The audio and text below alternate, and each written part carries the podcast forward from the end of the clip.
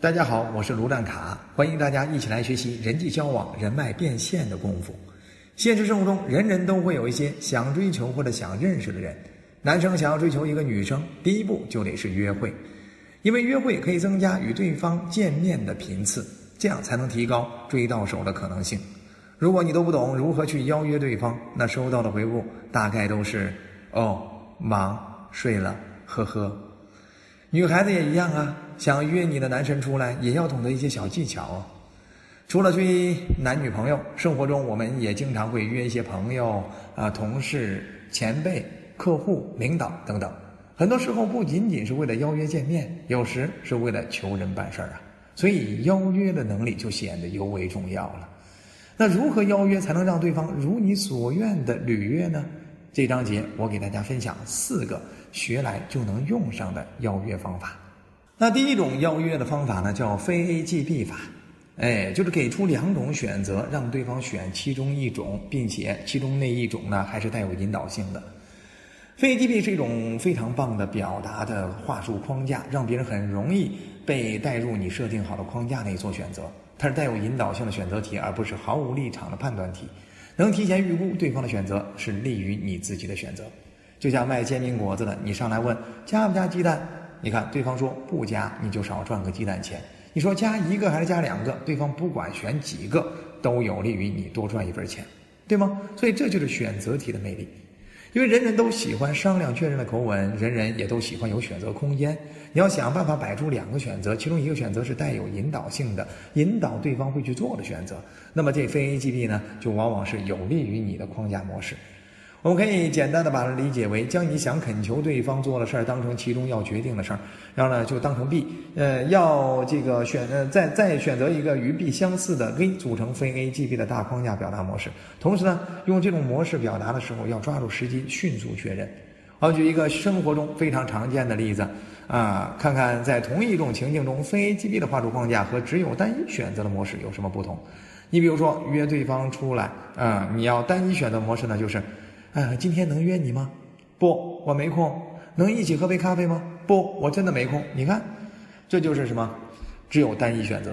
嗯，可见每次只有单一选择的问题，很容易让对方否定你。呃，这种单一体的问话只有百分之五十的成功概率，风险极高。那非 A 即 B 的呃话术框架呢，就可以这样说：你周六时间充足还是周日时间充足一些呢？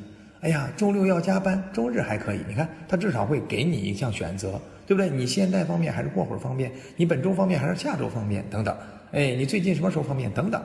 所以这是呃非 A G B，你要想办法给对方做选择题。啊，可见每次做选择题的时候，总有一个是利于你的啊，甚至你还可以去想办法带有引导性的，让对方做那个选择。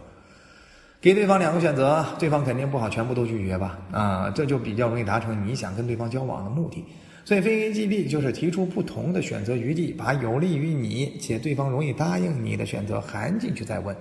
所以大家平常要养成这种习惯去邀约啊，尤其是想邀约成功的话，你要提前想好对方可能拒绝你的理由，用选择题非 A 即 B 的方式让对方无法全部拒绝你。只要对方答应了你，即便是退而求其次的小约定，也能让你有机会完成继续交往的目的。那除了非 A 即 B 的邀约方法，你可以用先大后小的提要求，让对方更容易接受你后面的要求。先大后小提要求，就是把你想让对方接受的要求变成小要求放到后面。哎，然后呢，先用一个大的请求，呃，去给对方出难题，让对方有压力。呃，他不能接受、不能满足你的大请求的话，呃，你再提出小请求，往往对方呢就会在拒绝你大请求之后，他会有愧疚感。他愧疚感，他要释放啊。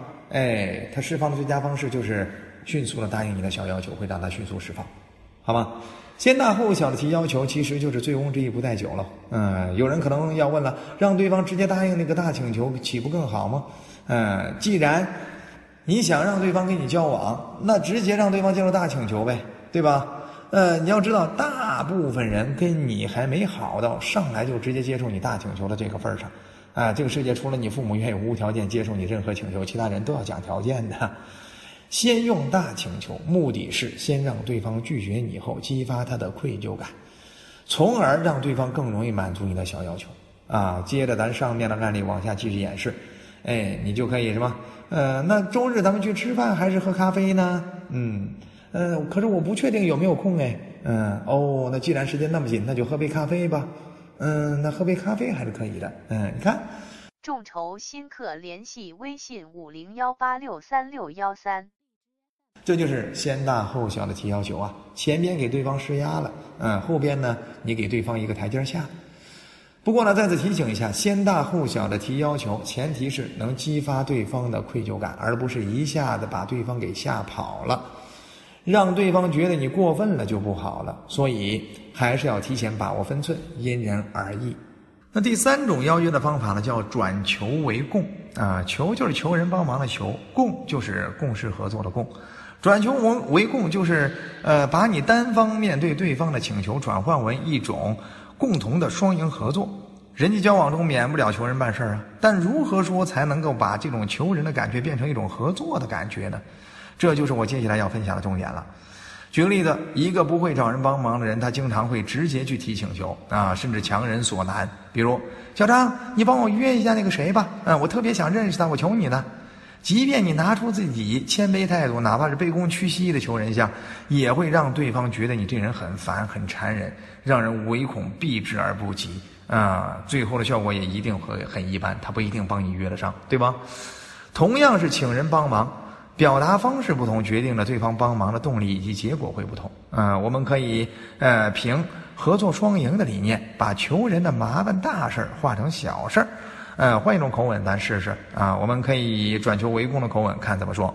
小张，这个周末咱们一起来约几个男生去 party 吧。呃，你顺便带上那个谁谁谁，呃，约出来。呃，我想多跟他认识一下。我这边呢也帮你多约几个不错的，给你认识一下哈。啊，你看，这就叫合作共赢嘛。或者说，小张周末正好有个机会，我可以带你这个带上你，帮你把什么事儿解决了。到时候你也帮我约上谁谁谁吧，正好跟他介绍个人物。你看，这就是合作共赢嘛。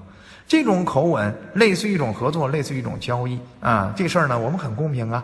嗯，大家呢一起去参与一个活动，在那个活动上，我顺便的给你介绍谁谁谁，把谁谁带过来，大家多多认识一下，顺便把你什么事儿解决了，对不对？那同时呢，你也帮我呃这个带几个人过来，对不对？带谁谁谁谁啊，帮帮你做什么事儿等等。所以资源共享的感觉从来不会呃是求人的感觉，而是合作共赢的感觉。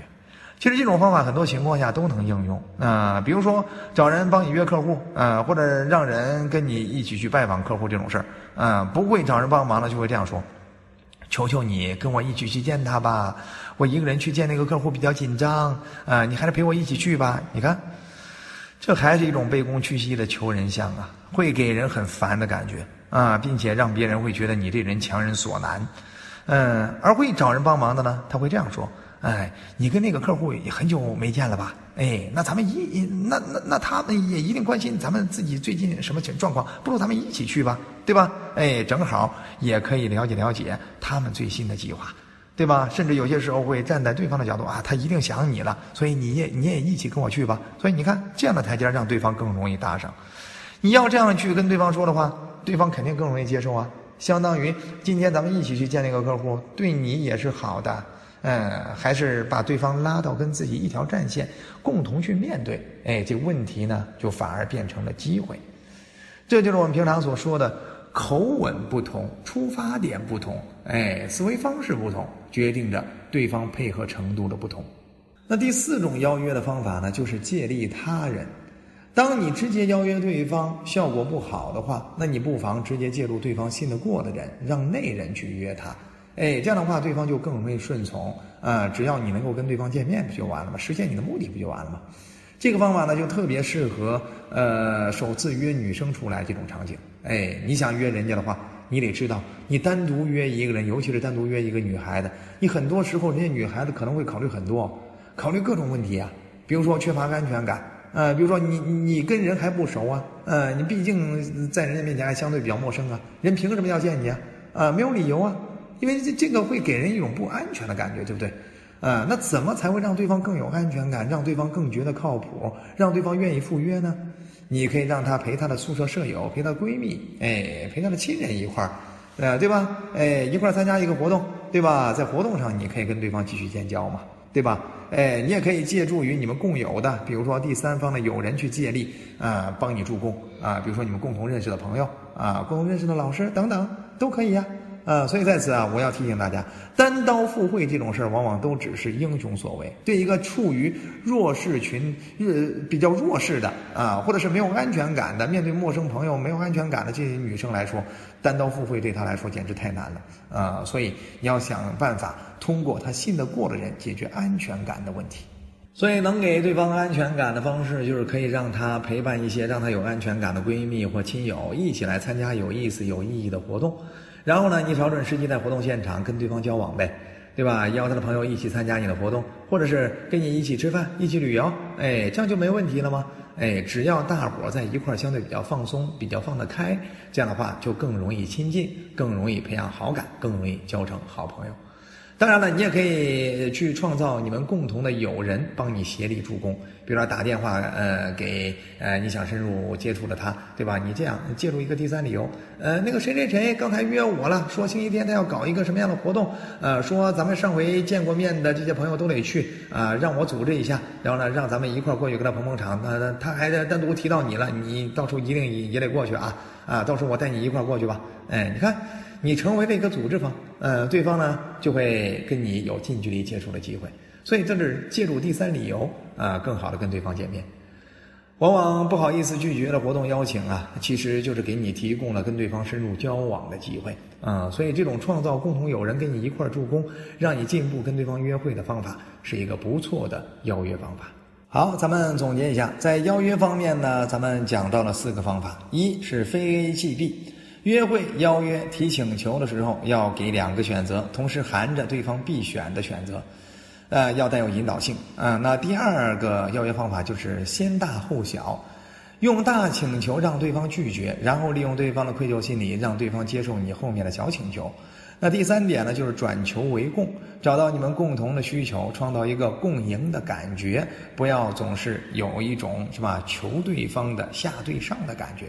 那么第四点呢，就是借力他人，搞定对方的朋友，呃，创造你们共同的朋友，让你借力啊，约到对方。虽然在这章节里只是初步给大家介绍了四个方法，但只要对你约会邀约这方面的事情有所帮助，我认为就是有价值的。也希望能够通过这些邀约的功夫啊，能帮助你轻松约到你喜欢或你想结识的人。好了，这堂课就到这里，咱们下堂干货再见，谢谢大家。本资源来自小刀娱乐网三 w 点 xd 零点 com 最新免费资源分享 QQ 群幺五三二二七六。